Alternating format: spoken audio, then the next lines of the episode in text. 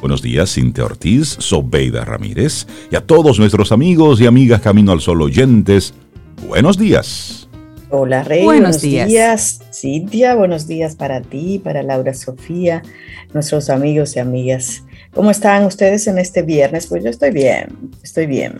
Qué bueno, Sobe. Muy bien también. Dándole la bienvenida a este viernes y este día y estamos contentos estando aquí los tres juntitos y con toda esa comunidad del otro lado. Claro que estamos bien. Sí, póngase contento. Si Razón para estar bien. Si a usted le toca hoy estar contento, póngase contento. Porque el día que está para estar triste, bueno, pues es lo que toca. Sí, sí, y ya llegará. Y, claro, ya, han llegado también, ya han pasado también. Por su, es que de eso se trata la vida. Sí. Para tú poder identificar esos momentos de mucha alegría, debes pasar esos momentos de tristeza es decir, luz, oscuridad, todo eso va.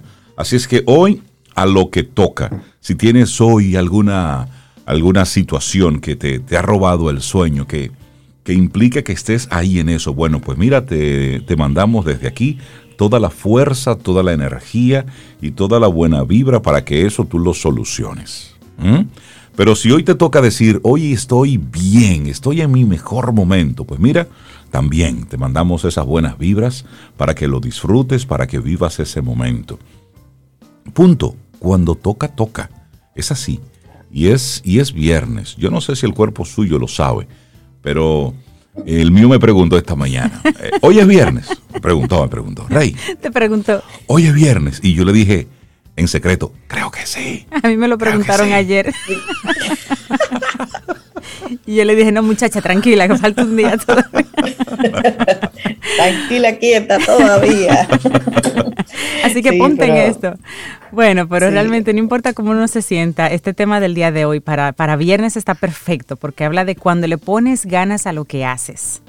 Así cuando le pones ganas a lo que haces, pues el cansancio, las dudas, la ansiedad, los temores, todo se maneja, se administra o se disminuye porque tú estás en eso, enfocada en eso, energéticamente en eso, de corazón en eso también. Claro. Y eso es muy bueno cuando a lo que sea que tienes que hacer le pones ganas. Y eso es a, lo que te hay, hay situaciones que, es difícil uno ponerle las ganas porque a veces no son de las que más te motivan, pero miren, hay que ponerla como quiera porque todo va a tener al final o un aprendizaje, va a tener algo beneficioso que, que le va a quedar a uno como aprendizaje para, para futuras situaciones similares o no. y, y a todo lo que uno haga, eh, ponerle las ganas. a todo. ¿Sabes que hace, hace, unos, hace unos días leía alguna técnica para esa cosa que a ti no te gusta, eso que, que te da que te da flojera, que te, causa algún tipo de, pesar hacer, porque sí, en todos los trabajos, no importa lo, lo, que tú estés haciendo, hay un algo, sea llenar un reporte, sea hacer la presentación, el informe, lo que sea, es decir, hay un algo que a ti como que me gusta todo, menos tal cosa. Ay, lo voy a hacer ahorita, luego eh, mañana, y es el que uno va posponiendo. Entonces, mira, una buena técnica que, propone este, este autor es ponerle una intención a ese algo. Por ejemplo, eh, búscate una intención que para ti sea importante en la vida y entonces dedícale ese tiempo, ese momento a ese algo que a ti te desagrada. Entonces tú dices, ok, mira, yo voy a hacer esto en nombre de, de Sobeida, porque a ella sí le gusta hacer reportes, a ella sí le gusta hacer las presentaciones. Entonces yo, por Sobeida, yo lo voy esto a hacer. Entonces tú le pones una intención, o yo lo voy a hacer porque esto favorece a este proyecto. Es decir, ponerle una intencionalidad desde la razón. Y eso hace que ese saborcito amargo de, ah, no quiero hacer esto, pues simplemente vaya desapareciendo. Cuando yo estaba en el colegio, yo recuerdo que las tareas más bonitas eran de las materias que a mí menos me gustaban. Y me decían, oye, pero a ti te salen tan bonitas, tan, pero tan perfecto. sí, pero eso es para no volver a ponerle la mano a eso más. para salir de eso. A la primera, listo. Eso es para no volver a verlo. Esa es otra técnica que está muy buena también. Sí, eso me gusta, sí. Salir de eso. Eso es para que no me digan ni una coma. Eso está ahí listo, punto. Bueno, y a nuestros amigos Camino al Sol oyentes que nos compartan a través de nuestro número de teléfono, el 849-785 1110. ¿Cuáles son esas técnicas que utilizan para eso que no te gusta hacer? Bueno, pues realizarlo de la mejor manera posible y evitar procrastinar, porque es lo que sucede cuando hay algo que no me agrada, que lo voy simplemente dejando para el final, que luego tengo que hacerlo. Rápido, atropellado, pero como quiera hay que hacerlo. Compártelo. 849-785-1110 es nuestro número de teléfono en el que tenemos la aplicación de WhatsApp por ahora.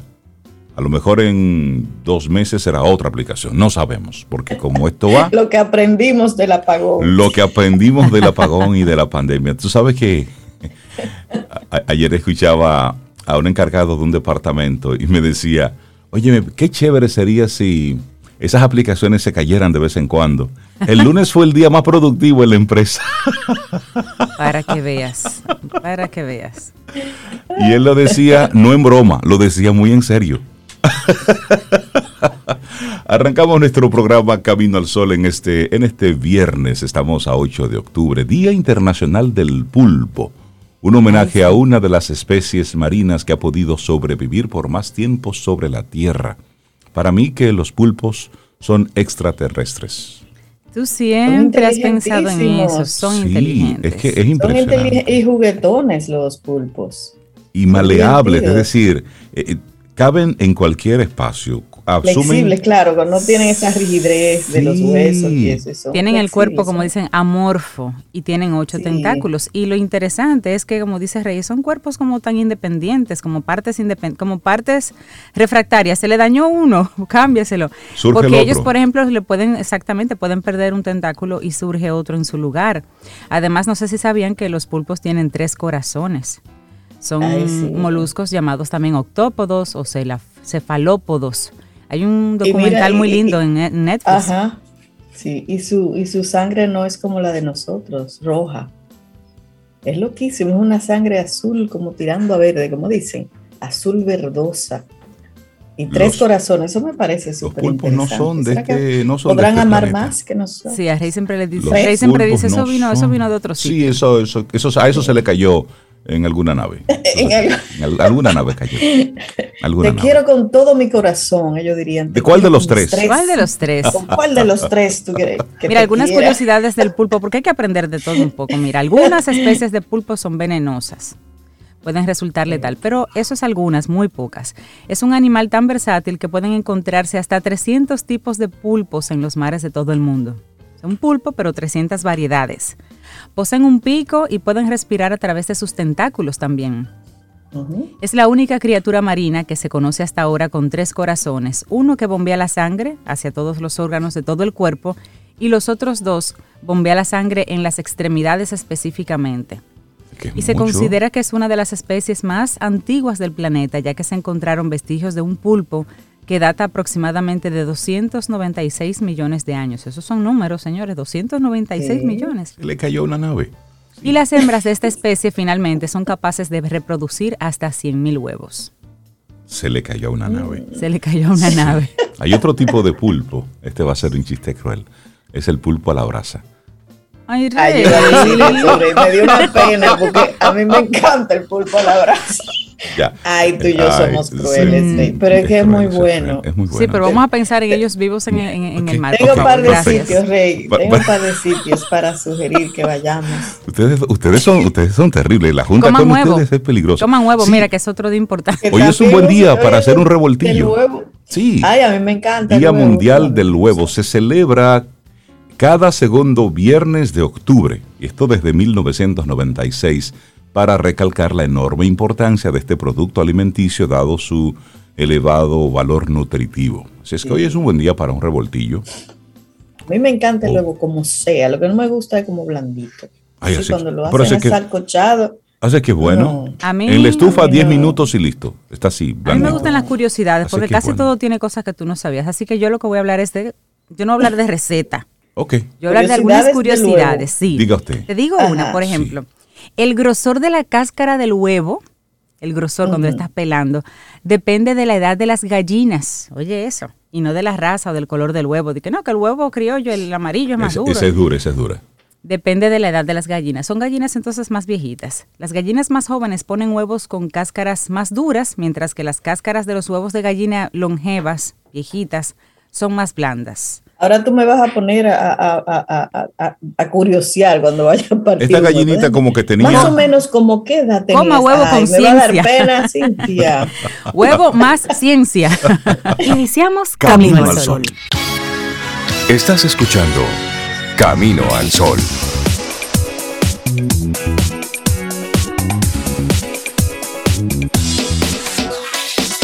Reflexionemos juntos. Camino al Sol.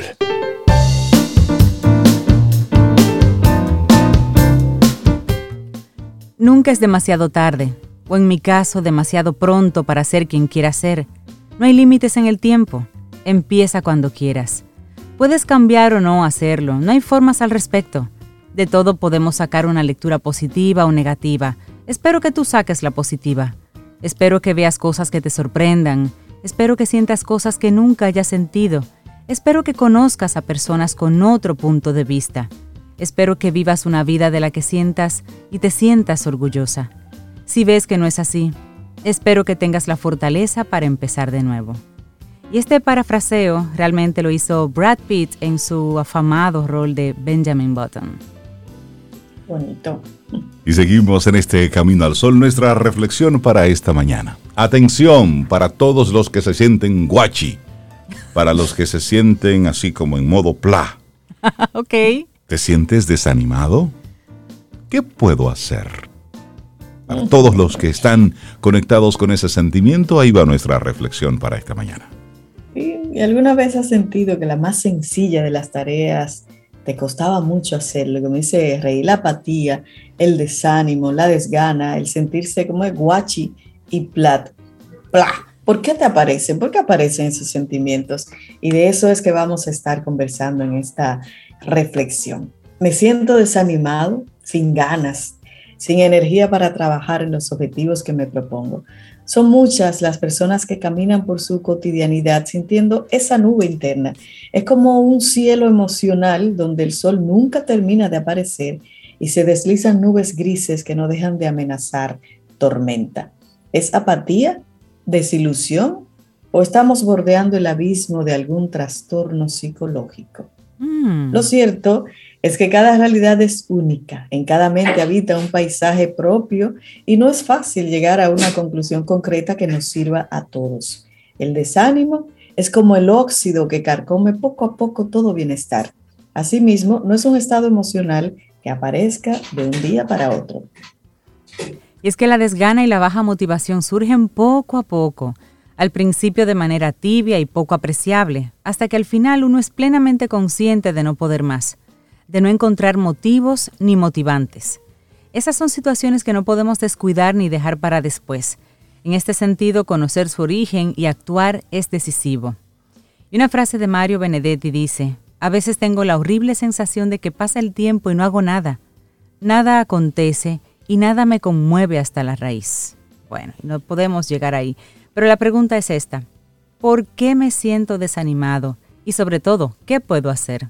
Rey. Bueno, cuando me siento desanimado, no me gusto a mí mismo, me desagrada sentirme así porque todo se me acumula, no me veo con ganas de nada y me desespera sentirme de ese modo.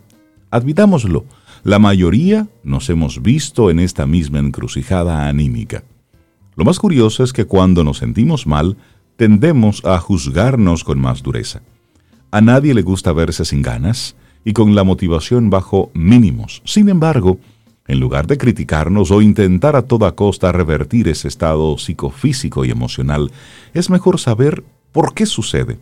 Tratarnos con compasión siempre es más productivo que hacer uso del clásico diálogo interno que devalúa y juzga. Pero hablemos un poco desde la ciencia ¿Cómo ve la ciencia todo esto, Zoe? Claro, la Universidad de Oxford y el Warneford Hospital realizaron una investigación hace unos meses. Querían conocer en qué punto el desánimo correlaciona con los trastornos depresivos. Así, cuando alguien se dice aquello de me siento desanimado, es común que se pregunte si estará sufriendo alguna depresión. Algo que debemos saber es que la homeostasis del estado de ánimo suele variar y esto es completamente normal. No siempre vamos a estar al 100%, La motivación no es una entidad estable y las ganas, como la felicidad, vienen y van. Estar desanimado, triste y desmotivado no siempre significa que tengamos una depresión. Por tanto, es común y normal pasar épocas de cierto desánimo, en especial si el contexto que nos rodea está marcado por los cambios y por la incertidumbre, que es el, día a día nuestro en este mundo. Pero ¿qué podemos hacer, Cintia? Bueno, es que uno de los propósitos del desánimo es que nos detengamos a reflexionar. Esa falta de energía y motivación puede estar orquestada por dimensiones que ameritan esta reflexión. Tal vez el momento de hacer cambios, de pensar en si no deberíamos dejar atrás ciertos elementos como proyectos o errores y emprender nuevos caminos. Cuando me siento desanimado, debo valorar aspectos orgánicos también. La falta de energía, ánimo y motivación puede deberse a aspectos de salud que quizá estemos descuidando. Y así en muchos casos, estos estados pueden estar detrás de alguna de estas causas. Anemia, un sistema inmunitario débil y defensas bajas, una nutrición deficiente que puede hacer que perdamos el ánimo y las fuerzas. Por eso la gente dice, tú comiste. No, que yo me siento así, como que, pero tú comiste. Porque la comida, la falta de comida da eso. el insomnio, es broma, pero es en serio. El insomnio, así como cualquier alteración del sueño, puede derivar en estos estados también. Problemas en la tiroides, posible inicio de una demencia este es un aspecto que debe considerarse en aquella población de edad más avanzada, por ejemplo. Problemas neurológicos, alteraciones en el sistema límbico o de la conexión de la corteza frontal con los ganglios basales. Pero estamos hablando de causas, pero ¿qué podemos hacer? ¿Qué se puede hacer? Y es que cuando el desánimo dura ya varios días o semanas, siempre entonces es recomendable hacer una consulta médica. Así en caso de, de que algo esté ocurriendo, bueno, pues es lo prudente. Identificar con un médico si hay algún tipo de problema orgánico. Y si no, bueno, pues visitar a un psicólogo. Es lo que sigue. ¿Cuáles son los diferentes tipos de desmotivaciones y cuáles son sus orígenes? Bueno, está la desmotivación que es poliédrica, diversa y compleja. Además, no aparece de un día para otro y sin razón, aunque a veces no seamos capaces de identificarla. Siempre hay una causa detrás siempre hay un conglomerado de situaciones que nos han llevado hasta esta desembocadura emocional que nos sume en la desmotivación, el cansancio y la apatía. Por ello es interesante saber que existen focos potencialmente desmotivadores hoy. Claro, y uno de ellos es la desmotivación laboral, cuando nuestro proyecto y sueños profesionales no están en sintonía con el trabajo que cumplimos cada día también la desmotivación relacional y afectiva. Y en esta área entra desde la relación que tenemos con nuestra pareja hasta esos vínculos con amigos y familiares. A veces sentimos que las cosas no van bien y no sabemos cómo actuar. Pero también está la desmotivación existencial. Las crisis existenciales están muchas veces detrás de quien se dice a diario lo de me siento desmotivado, guachi o pla. Son instantes en que sentimos que la vida pierde su significado, en los que no vemos finalidad, ni sentido, ni trascendencia. Son estados muy problemáticos porque nos pueden llevar a una depresión. Así que, ojo, como decía Rey anteriormente, busca ayuda, claro revise, a ver qué pasa. Y cuando la desmotivación y el desánimo se convierten en compañeros de viaje, es recomendable consultar con un profesional. La mente que cae en esta deriva se orienta poco a poco al aislamiento. La persona deja de experimentar placer. El trabajo se convierte en una fuente de estrés muy importante y pueden sentirse que no se tiene energía para llevar a cabo las tareas más sencillas. Es importante empezar a reformular objetivos, a trabajar las emociones, los pensamientos, la autoestima y los valores. Algunos enfoques como la terapia de aceptación y compromiso nos pueden ser de gran utilidad. Así que hoy te hemos compartido precisamente Me siento desanimado, ¿qué puedo hacer? Escrito por Valeria Sabater y fue nuestra reflexión aquí en Camino al Sol. Así es, y nosotros entonces seguimos con música. La música siempre es, un, es una buena consejera para, para estos momentos. Sí, para, para esos estados, estoy totalmente de acuerdo. Y esta red yo creo que es la que tú querías poner, así es que como nos gusta a todos, Silberto Santa Rosa siempre es una buena opción. Un amor para la historia. Bellísima esta canción. Sé que abrace, aunque sea mentalmente, a esa persona que, con la que usted tiene ese amor histórico. Abrace hasta su café. Sobre todo yo voy a abrazar mi café. Y Alía, que está intensa, por eso, Cintia, tú ves, la libertad de expresión en esta casa está por la borda hoy. Para iniciar tu día, camino al sol. Cintia, ¿qué nos tienes para hoy? Camino al sol. Más frases y más pensamientos de gente interesante. Esta es de Michael Jordan, que decía o dice, algunas personas quieren que algo ocurra, otras sueñan con que pasará y otras hacen que suceda. Ligeras diferencias, ¿no? Le damos los buenos días, la bienvenida a Daniela Abreu, un experto en temas vinculados con, con el medio ambiente, pero también con la música. Ese es un as debajo de la ah, manga que, conocimos hace poco. Sí. Daniel Abreu, ¿cómo estás? Bienvenido de nuevo a Camino al Sol. ¿Cómo te sientes? Excelentemente bien, siempre feliz de compartir. Ya, ya descubrieron parte de mi identidad secreta, ¿verdad? Mira, yo tengo otra curiosidad, Daniel.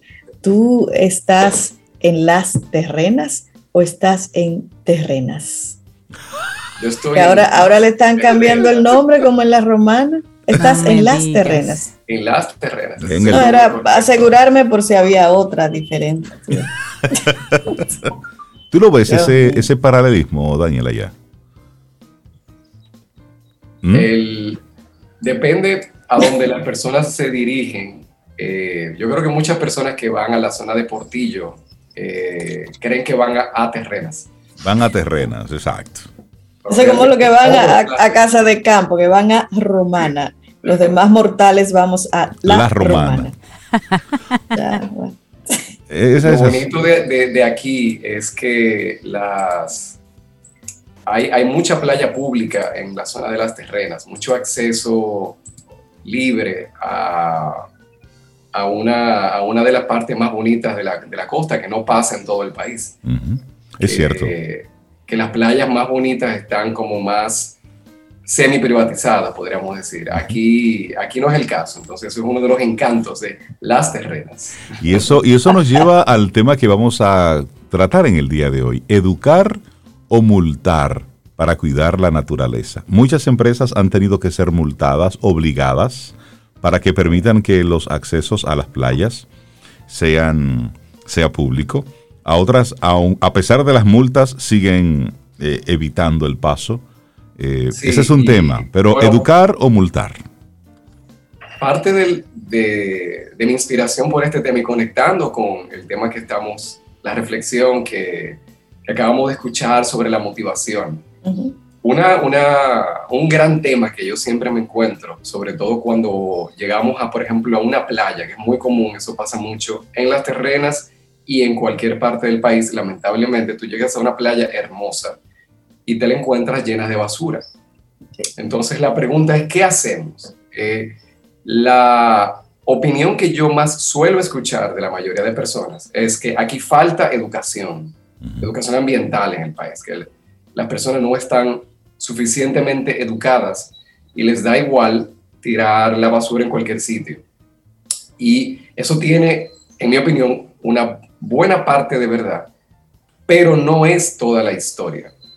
Porque, y yo me di cuenta de esto eh, hace unos años, en una ocasión que tuve la oportunidad de estar en Suiza, que es uno de los países que tiene los más Oye, ¿dónde va él? Sí, sí, sí, hay que traer estándares ambientales. Hay que poner ejemplos así, claro. Muy bien. Eh, Suiza, bueno, a mí me ha tocado estar muchas veces en Suiza y uno de mis mejores amigos vive allá. Tengo, tengo mucha relación con Suiza y es uno de los países más interesantes porque sabemos que es una de las democracias más avanzadas del mundo y lo que no necesariamente eh, se conoce es que Suiza tiene los mejores indicadores ambientales del mundo en muchas variables. Una de ellas es es el país que más recicla del mundo. Es el, el, país donde la población, tanto las empresas como las personas, los ciudadanos, tienen el mayor nivel de reciclaje. Estamos hablando de más de un 80% de, la, de las personas en Suiza reciclan. de una manera constante.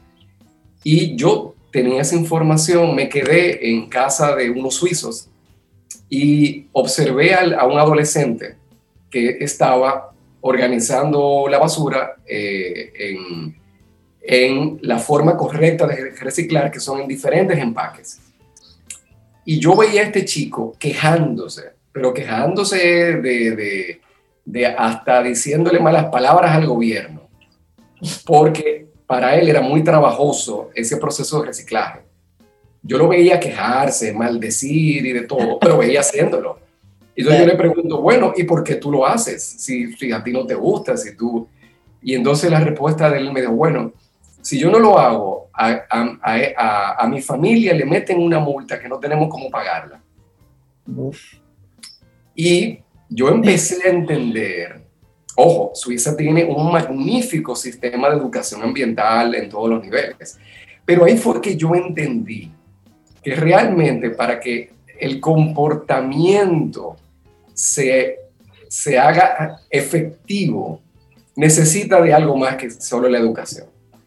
Eh, y, y, desde ese momento me empezó a quedar claro que a la educación hay que acompañarla con otras medidas.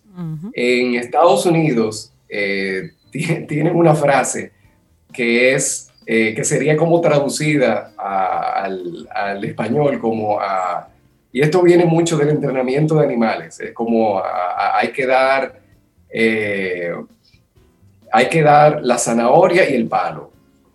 Es decir, tú, sí, y yo fui, yo tengo que admitir que yo fui reticente por un tiempo, o sea, yo mi mentalidad idealista eh, se resistía a pensar que los humanos no seamos capaces de cambiar por las... Sí, porque, porque uno tiene un corazoncito bueno que uno dice y uno idealiza mucho. Sí. sí.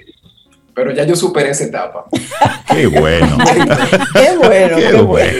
En este momento yo soy un firme eh, propulsor de las multas. O sea, de las consecuencias. Claro. Sí, sí absolutamente. A, ver, tiene que haber educación, sobre todo para que la gente sepa por qué te están multando en caso de que llegue el caso. Primero viene la educación, primero viene ese proceso de, educación guion conciencia, es decir, por qué hacerlo de esta forma, cuáles son los beneficios y qué sucede si no lo hacemos así. Primero, viene la educación, luego viene el periodo de prueba, y entonces luego viene causas y consecuencias, pero debe, pero también deben darse las deben darse también, Daniel, y discúlpame, también deben darse las condiciones para que la gente pues pueda cumplir con eso. Por ejemplo, en nuestro país tú te, te, comes una, una paleta, te comes un helado y estás en la calle con el papel en la mano. Tú no encuentras dónde, dónde, dónde depositarlo. Entonces tú dices, una persona con conciencia dice, bueno, pues me lo llevo y lo, lo voy a botar en mi casa, por ejemplo. Pero otra persona dice, óyeme, tengo dos kilómetros con esto en la mano, ¿qué yo voy a hacer? ¿Mm? No, y hay otros que ni lo piensan y te lo tiran de una guagua, de un carro. La, la calle es el zafacón. Exactamente. Entonces, educación, conciencia y Tienes toda la razón de que tiene que haber un equilibrio, de que eh, hay una ley que hay que cumplir y el Estado, el gobierno, provee, facilita que se pueda cumplir. Entonces, eh, una gran carencia en la mayoría de playas, y me quiero enfocar en el caso de las playas porque es el lugar donde, digamos, todos nos encontramos. Es decir, eh, es el lugar donde es más visible la falta de cuidado ambiental y donde más afecta a uno de los principales motores de nuestra economía, es decir, donde, donde tendría sentido que sea el lugar más protegido del país, porque digamos que ahí eh, no solamente por razones ambientales, sino por razones económicas, y aún así no lo hacemos. O sea, aún así, la, la mayoría de las playas más hermosas del país, yo sufro, yo tengo, yo tengo que hacer un reconocimiento, yo tengo un trauma ecológico. Y mi trauma eh, es Playa Rincón. playa, yo hasta que no voy a Playa Rincón limpia, yo creo que yo no voy a dormir tranquilo. Eh, yo llegué a ver Playa Rincón de niño, mi papá llevó a mi familia, cuando, cuando llegara a Playa Rincón, tú tenías que ser medio Indiana Jones. Sí. O sea, para tú llegar, o sea, la ruta para llegar a Rincón, primero para llegar a Samaná, era, era, la ruta larga. eh, eh, era una distancia que tú pensabas que tú estabas en Brasil manejando, que no se acababa el viaje. Y Playa Rincón ha sido la playa más hermosa que yo he visto en mi vida en aquel momento. Y ahora llegamos y encontramos a Playa Rincón lamentablemente muy sucia en buena parte de, los, eh, de los momentos y muy difícil limpiarla porque la cantidad de basura que se deja no permite que se limpie para, la- las personas que están tratando de hacerlo. Y, y en ese caso, que, eh, pero cuando tú también estás en la playa, no encuentras zafacones donde dejar la basura. Entonces, eh, realmente tampoco hay una facilidad para hacerlo. En todo caso, no es una excusa del todo porque normalmente las personas van con fundas donde llevan lo que se van a comer. Entonces tú dices, bueno, pues lo que te comen y los restos, vuelve a ponerlo en la fundita que, que lo trajiste. Pero sí, primero, el gobierno tiene que facilitar eh, los medios para que las personas cumplan y no ensucien. Ahora bien, ¿cuál es el problema de la educación?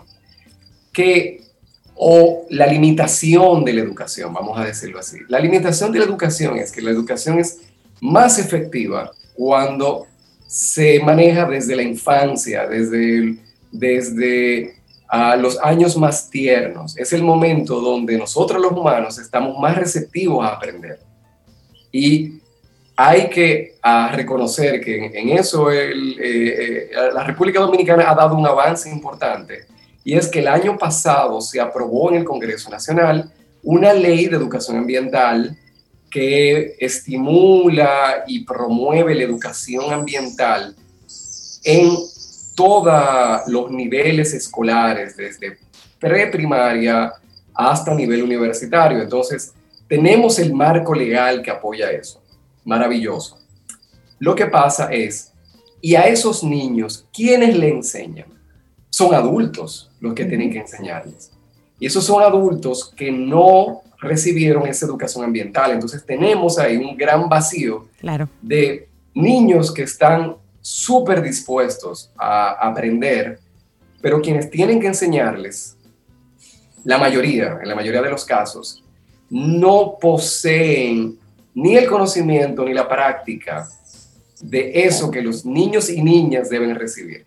Y bueno, hay algunas herramientas digitales que apoyan, pero no son suficientes porque la mejor herramienta educativa es el ejemplo. Eso está demostrado.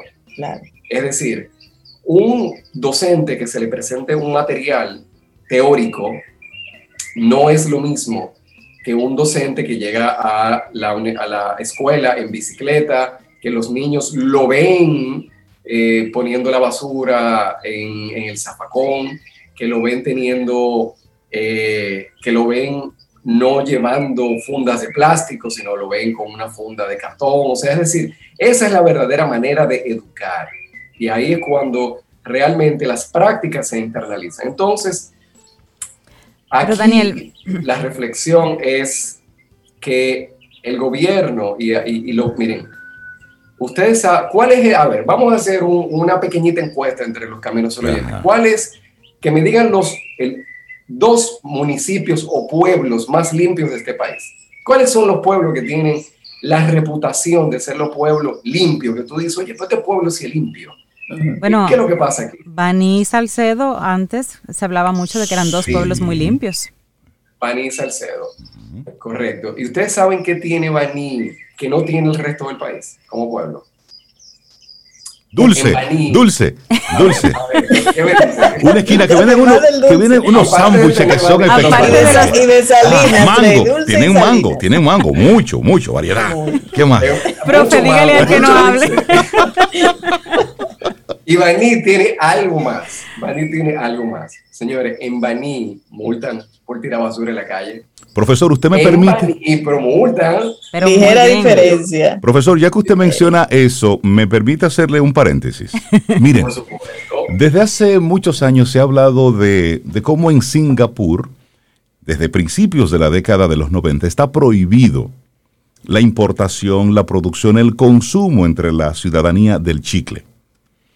Porque todo el mundo sabe que después de consumirlo la gente lo vivía pegando en, la calle, en, debajo de los asientos. Bueno, la locura por la limpieza y por la higiene en Singapur comenzó por allá, por la década del 60, inició la locura de la limpieza en Singapur. Y ellos tenían, desde 1968, tenían ellos como meta, como norte, ser la ciudad más limpia y verde del sur de Asia.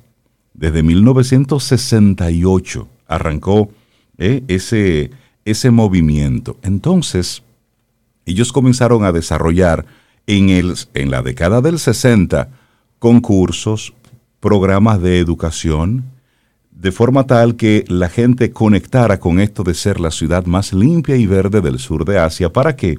Para que este archipiélago, Singapur son unas 63 islitas, se, fuera todo esto una, eh, una especie de referente para el turismo. En la década del 60 estamos hablando. Y, y es importante destacar lo siguiente. Hay una parte oscura de todo esto de la limpieza. ¿Y cuál es esa parte oscura? Bueno, que hay unas multas que son importantes, hay unos castigos físicos, se le da una pela, es decir, latigazos, eh, encierros y, y, todo lo demás acompaña, pero eso hizo de una forma u otra que primero te educamos y te premiamos, regalaban casas, regalaban vehículos, es decir, te estoy primero educando, formando e incentivando y luego de pasado ese periodo viene el látigo.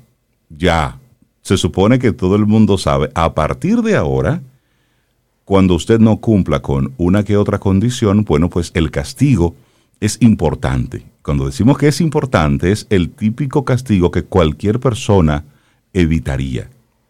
Entonces, es un poco lo que hemos estado hablando aquí. Es decir, primero se educa, se crea la conciencia, inclusive se desarrolló en aquella época de los, de los 60 una campaña para que fueran los mismos estudiantes y los mismos empleados públicos los que limpiaran las escuelas y limpiaran los edificios gubernamentales, para crear esa conciencia del por qué es importante la limpieza, el ornato, el orden. Pero pasado ese periodo hermoso de premiación y de reconocimiento. De amores. De amores. Luego vino. Esa luna de miel. luego vino látigo. Y esa es la realidad de Singapur. Por poner solamente un ejemplo. Lo que tú has compartido, Rey, es consistente con eh, todas las prácticas que conocemos, o la mayoría que, que conocemos hay un balance, tiene que haber un régimen de consecuencias porque hay un, hay un porcentaje de la población que no aprende por las buenas. Así es. Lamentablemente. Así es. Y ese Eso es. Eh, resulta que da la impresión de que todo el mundo está en falta, cuando a veces es una, una, una un porcentaje muy pequeño, pero que se nota mucho.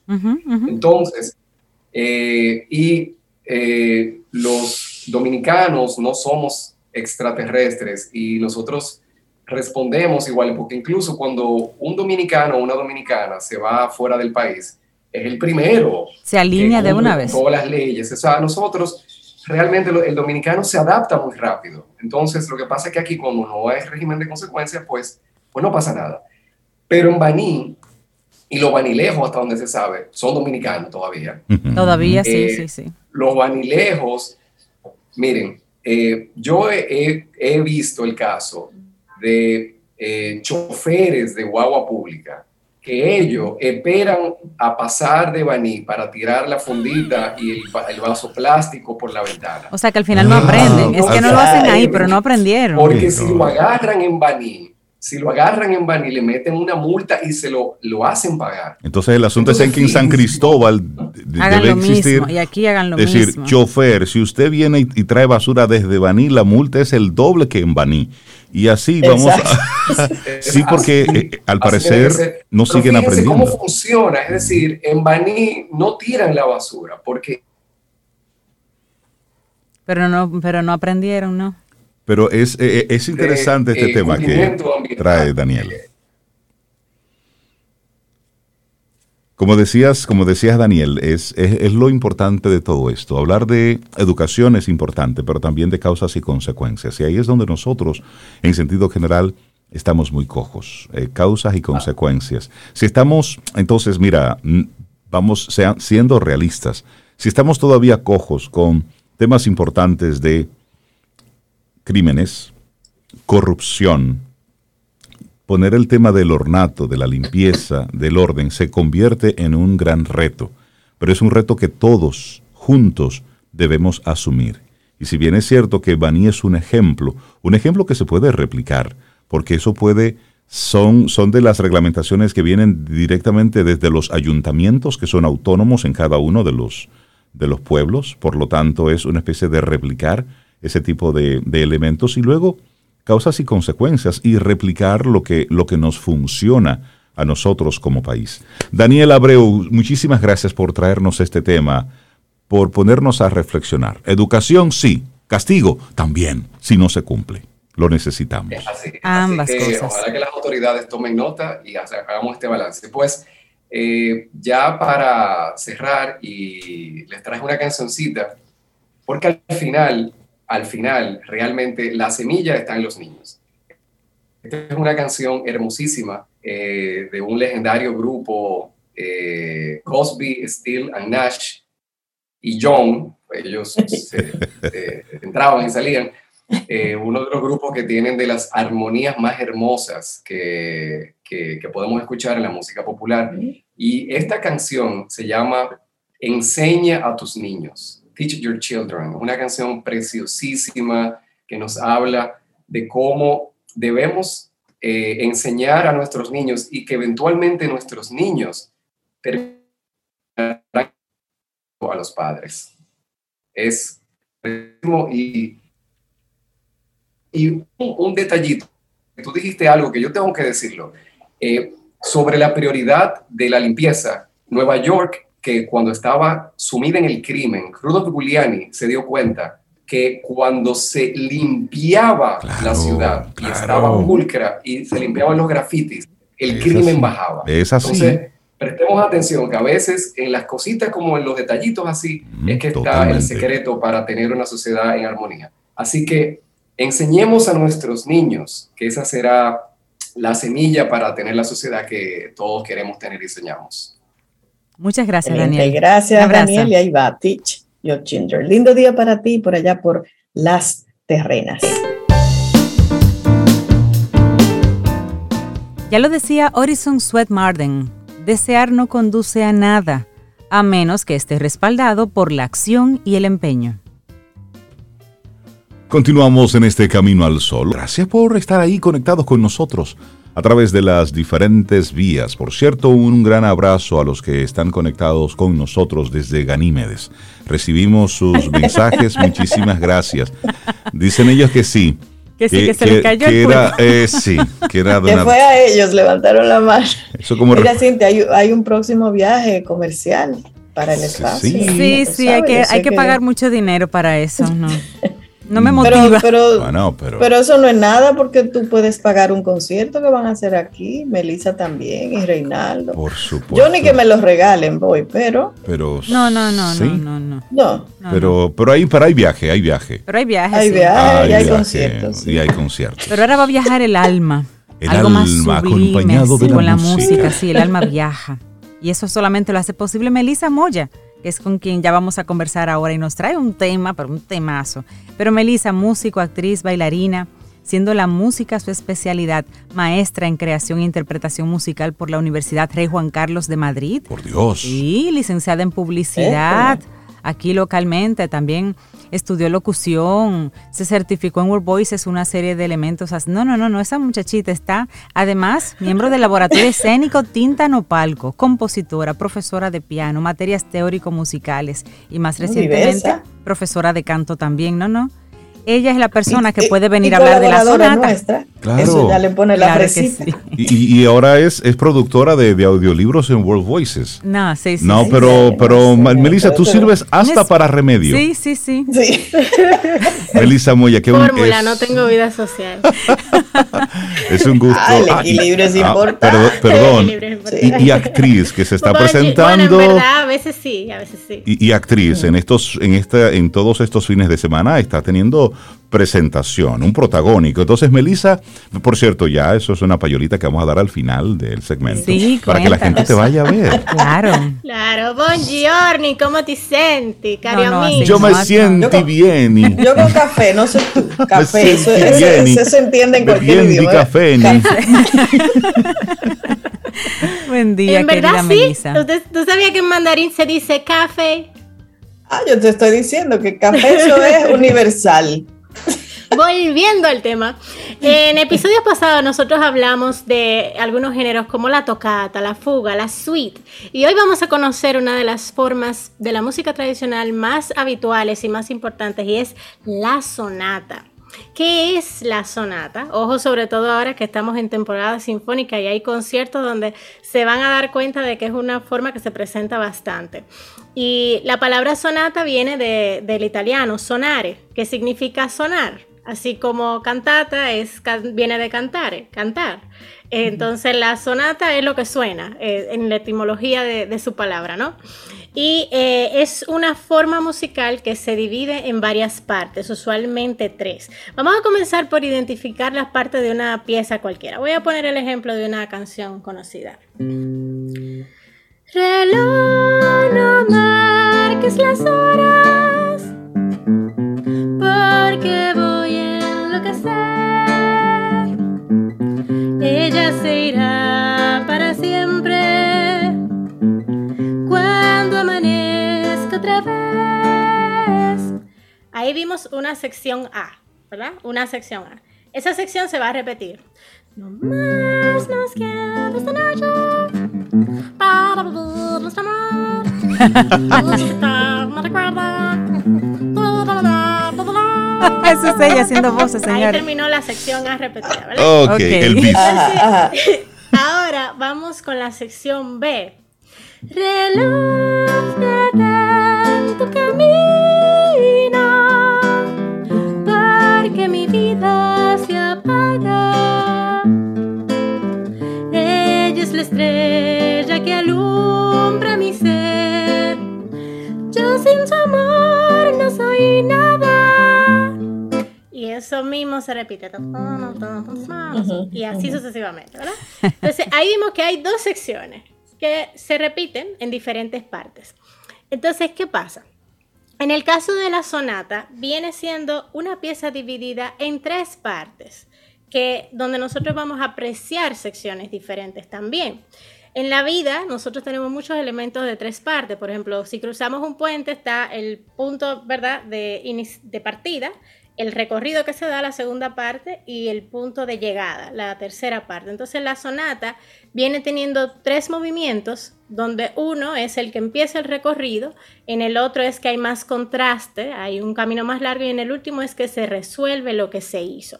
Aquí voy a hacer un paréntesis. eh, por- pa- para entenderlo un poquito mejor, y es eh, aclarando el concepto de tonalidad. Tonalidad es una organización jerárquica que hay entre diferentes notas. Por ejemplo, si yo toco y después voy a tocar otra vez,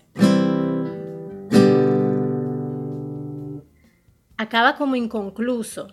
No se siente que acabó ahí. Pero si yo toco los mismos acordes pero al revés, Cierto. Ahí sí, como que termina. Ahí sí se. Sí. Ahí como que terminó. Entonces, hay una organización jerárquica. Esta primera nota, en este caso, viene siendo la tónica, que es la, eh, eh, ese, es- este acorde que se compone de diferentes notas, eh, es el que me da ese centro que va a tener la pieza. La pieza se va a desarrollar, los sonidos van a estar en torno a estos sonidos que están aquí, en torno a este sonido que es do. Y el otro que hice, este, se llama dominante, que me sugiere una transición para yo volver a, al primer sonido. Entonces, en el caso de eh, la, en la sonata, nosotros tenemos una exposición donde se presenta el tema, o sea, el primer movimiento de una sonata, se presenta el tema y se introduce esa tonalidad con la que va a comenzar la, la sonata, por ejemplo. Y luego vamos a apreciar una interacción entre esa tonalidad y la otra. Vamos a tener una serie de motivos y una serie de transiciones, porque esta otra tonalidad, que normalmente es la dominante, pero a, veces no, a veces puede ser la otra, otras, otros tonos que hay eh, relacionados con esa tonalidad, eh, es la que va a encabezar el segundo movimiento de una sonata. Entonces, eh, luego tenemos, eso es lo que es el primer movimiento, que se llama la exposición. Luego tenemos un segundo movimiento que viene siendo el desarrollo. Y aquí hay una parte más contrastante de toda la sonata. Aquí se van a desarrollar motivos que vimos en, el primer, en la primera parte y van a haber muchas secuencias, hay cambios de tonalidad y se va a finalizar ya sea en la dominante, en, esta tonalidad, por ejemplo, si estamos en, Do en este caso, o en la tónica, porque el tercer movimiento va a empezar, normalmente va a resolver a la tónica. Eh, y va a concluir, va a cerrar como todas las partes que quedaron inconclusas de lo anterior. Entonces, voy a poner un ejemplo para entenderlo mejor, un ejemplo con el que todos estamos familiarizados. Sí, porque Sobeida tiene una cara de circunstancia que es un poema. Entonces, mira, realmente estoy concentrada en, esas explicaciones. En caerle atrás y en las explicaciones. Wow, Melissa sí sabe, porque uno escucha música sin tener todas esas informaciones.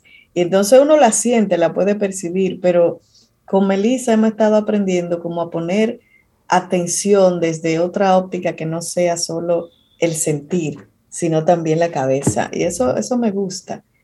Me, más importante que nosotros aprendamos como a escucharla porque, por ejemplo, cuando nosotros vemos un cuadro, lo vemos entero, vemos todas sus líneas, sus colores, podemos saber su estilo, pero en la música no podemos escuchar todos los sonidos al mismo tiempo. Primero hay eh, unos sonidos, luego hay otro, y uno tiene que escucharla entera para saber, ah, mira, eso era una Es más complejo, es más complejo. Pero por eso, por ejemplo, cuando vamos a los conciertos y nos dan, ahora mismo que están las temporadas y sabemos, ah, mira, lo que viene ahora es en la sonata, nos vamos a dar cuenta de que muchas veces empieza este primer movimiento, una primera parte, y que los músicos no se paran cuando termina. Hay alguna gente que se pone a aplaudir y ve que hay algunos que no aplauden, porque regularmente no se aplaude porque no se ha terminado. Eh, terminó la primera parte, ahora viene la segunda. Los que no aplauden, los que no aplauden son las que tienen la información adecuada, ¿verdad? No necesariamente. eso, es debatible. Eso es debatible. Mira, yo recomiendo, o sea, porque he estado del otro lado, yo recomiendo no aplaudir porque entiendo que puede desconcentrar, porque no es una pieza que ha terminado. Pero realmente es debatible porque también hay una cuestión de que el público lo aplaude cuando lo siente, pero no es lo mismo que a veces se aplaude por costumbre de que terminó una pieza, a cuando, conchole, esto, wow, me encantó esta, primera parte. Sí, yo, recuerdo que unos, unos aplausos me espantaron un sueño en medio de un concierto. Eso no lo agradezco. Estamos en público, Rey. Pero es la verdad. es la verdad. No, el protocolo realmente es aplaudir al final de una sonata, de los tres movimientos, o los cuatro, si tiene cuatro, por ejemplo.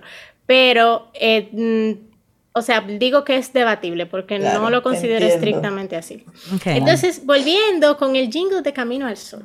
Tenemos una exposición en el jingle de Camino al Sol. Por Dios. Camino al Sol es la mejor manera de empezar de nuevo. Camino al Sol con las palmas al cielo para dar y recibir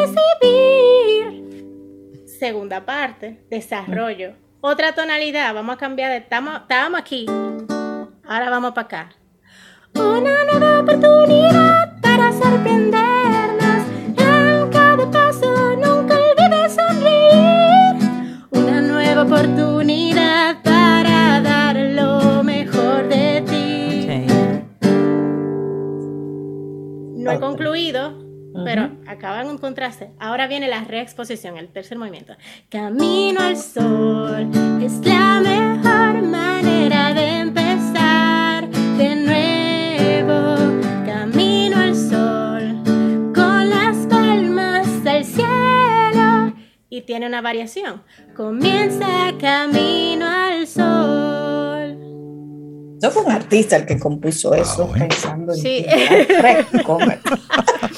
Desde, Con este jingle, para que entendieran así como a grosso modo, ahora en la sonata es todavía más, más desarrollado. Cada, cada sección, por ejemplo, la exposición dura mucho más y tiene más motivos, tiene más partes. Entonces, vamos a escuchar un ejemplo. Ah, generalmente esas tres partes, la primera es rápida, tiende a ser rápido, un alegro, un movimiento medio entre moderado y rápido. La segunda tiende a ser más lenta y la tercera tiende a ser más rápida todavía o igual de rápido que la primera. Nosotros vamos a tomar el ejemplo de la sonata de Mozart en Do mayor, 279, eh, donde nosotros tenemos tres movimientos. Y eh, vamos a darnos cuenta si desglosamos cada movimiento, por ejemplo en el primero, eh, comienza con, el tema, con un tema principal. Ese tema establece cuál es la tonalidad de la sonata e inicia su proceso. Escuchemos.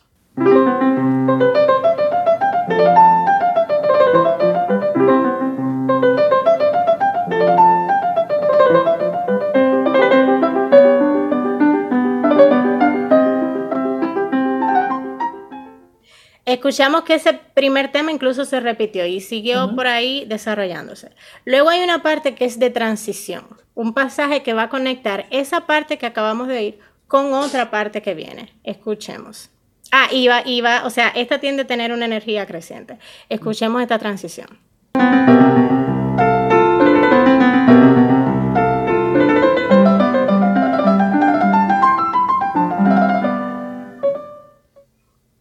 Ahí vemos que incluso puede utilizar motivos de el tema principal que vimos anteriormente. Pero por ejemplo, pero por ejemplo, yo escucho eso en, el teatro, en el teatro nuestro que tiene un sonido espectacular y yo me paro a aplaudir porque yo estoy aplaudiendo la, interpretación. La ejecución. la emoción que te genera. Y la, exacto, la emoción. Entonces, hay como que la, escuela la guardo. Entonces, lo que estoy es aplaudiendo es la ejecución, la interpretación, la, el virtuosismo del intérprete. ¿Se vale eso? ¿Se vale eso, profe? Claro. Porque yo, me, yo, me he sorprendido diciendo bravo. Bravo. Y me, quedo yo solo. te, pone chiquito. Entonces miro, miro, miro, entonces, miro a los demás y digo, eh, muy, muy bien, el, muy, muy, bueno. Me encantó. Mira, yo tengo un truquito. Cuando yo no me acuerdo si lo que van a tocar es una sonata o no, o no, no he visto la estructura, no he visto el programa, o no conozco la obra, yo tengo un truco. Yo espero que los músicos se paren y cuando ellos se paren, yo aplaudo. Y si eso es Melissa, una silla, Eso es porque ya aplauda. Entonces, bueno, luego de esa transición que acabamos de escuchar, viene un tema secundario. En el caso del, primer movimiento de una sonata, por ejemplo, en, esa, primera parte consiste en, establecer cuál va a ser la tonalidad en que va a empezar el segundo movimiento. Vamos a escuchar ahora un ejemplo, tema secundario del primer movimiento de esta sonata.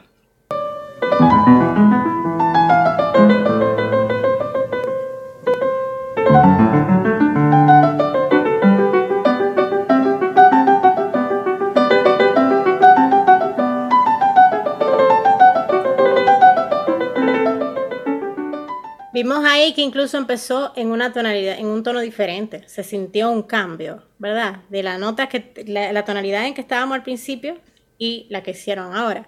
Entonces luego, al final de este, todavía estamos en el primer movimiento, al final de este movimiento va a haber un cierre, que como su nombre lo dice, cierra esa, ese tema.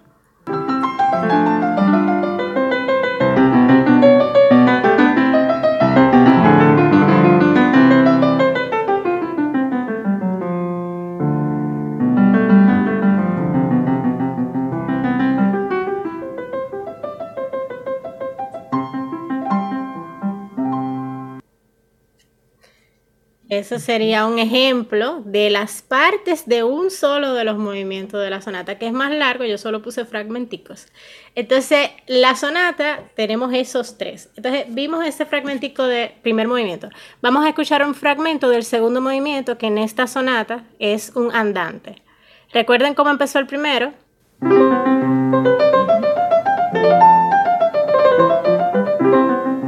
Ahora escuchemos el segundo.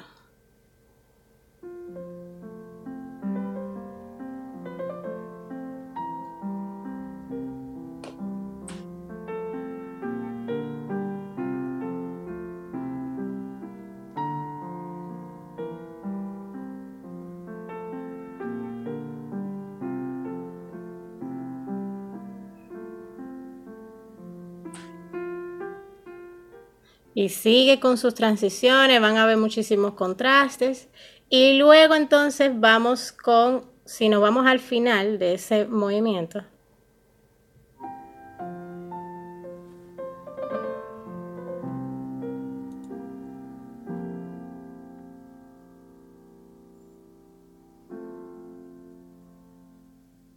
Termina normalmente en la dominante y entonces vamos al tercer movimiento y empieza así.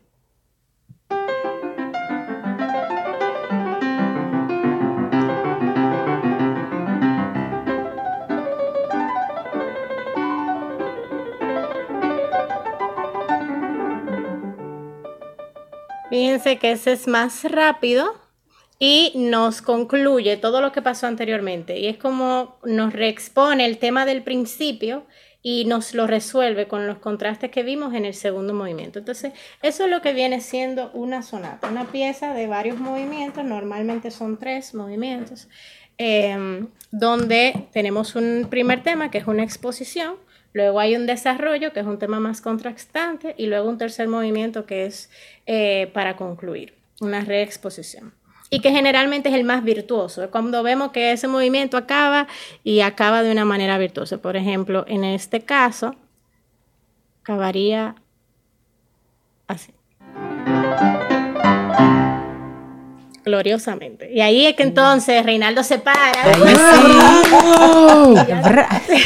Ahí sí, ahí sí. Con la olla. Eso es una sonata, señoras y señores. Te tengo una sorpresa, Melissa.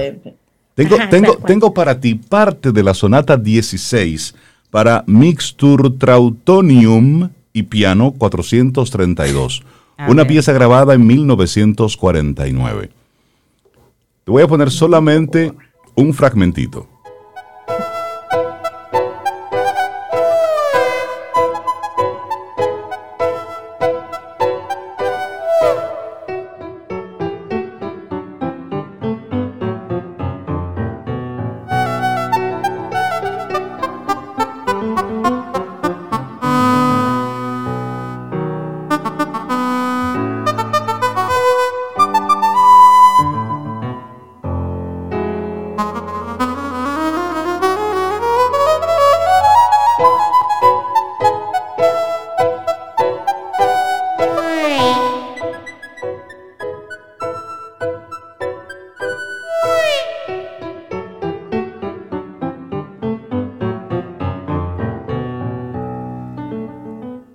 Óyeme, este es un raro artilugio.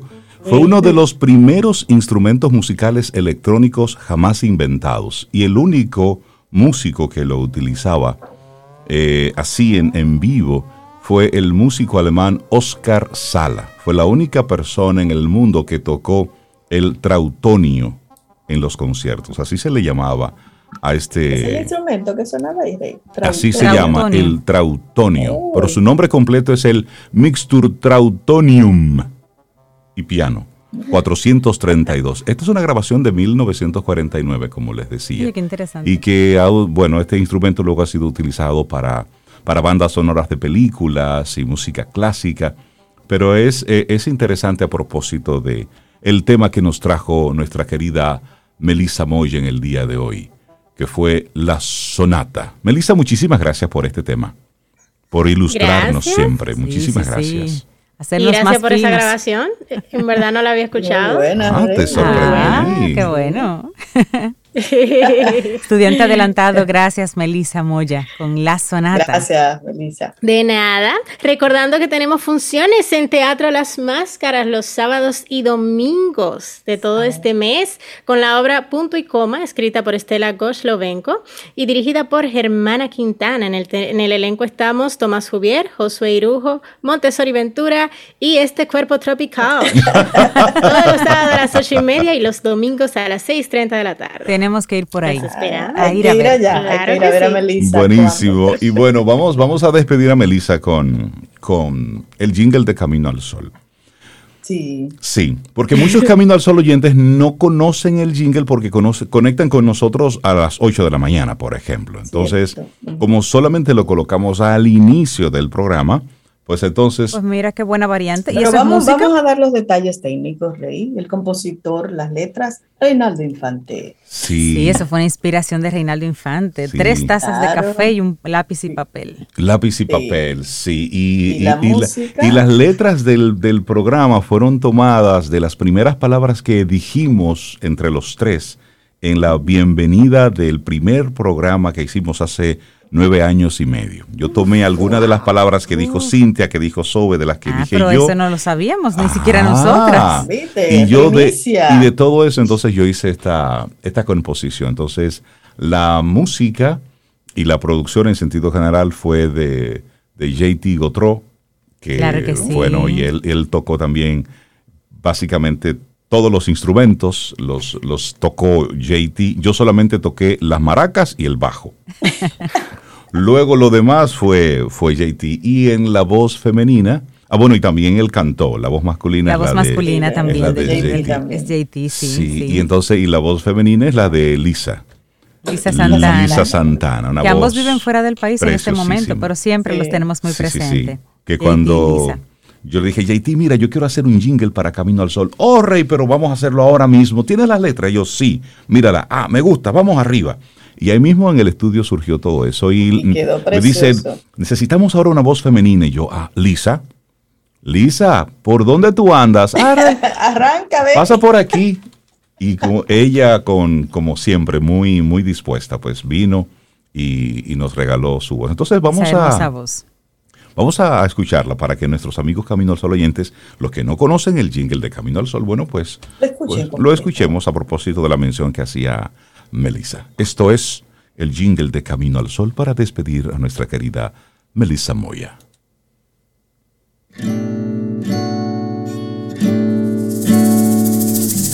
La maraca, ese soy yo, la maraca. Camino al sol es la mejor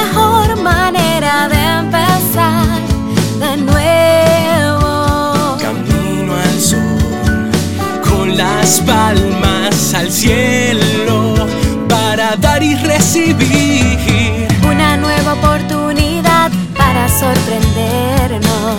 En cada paso nunca olvides sonreír.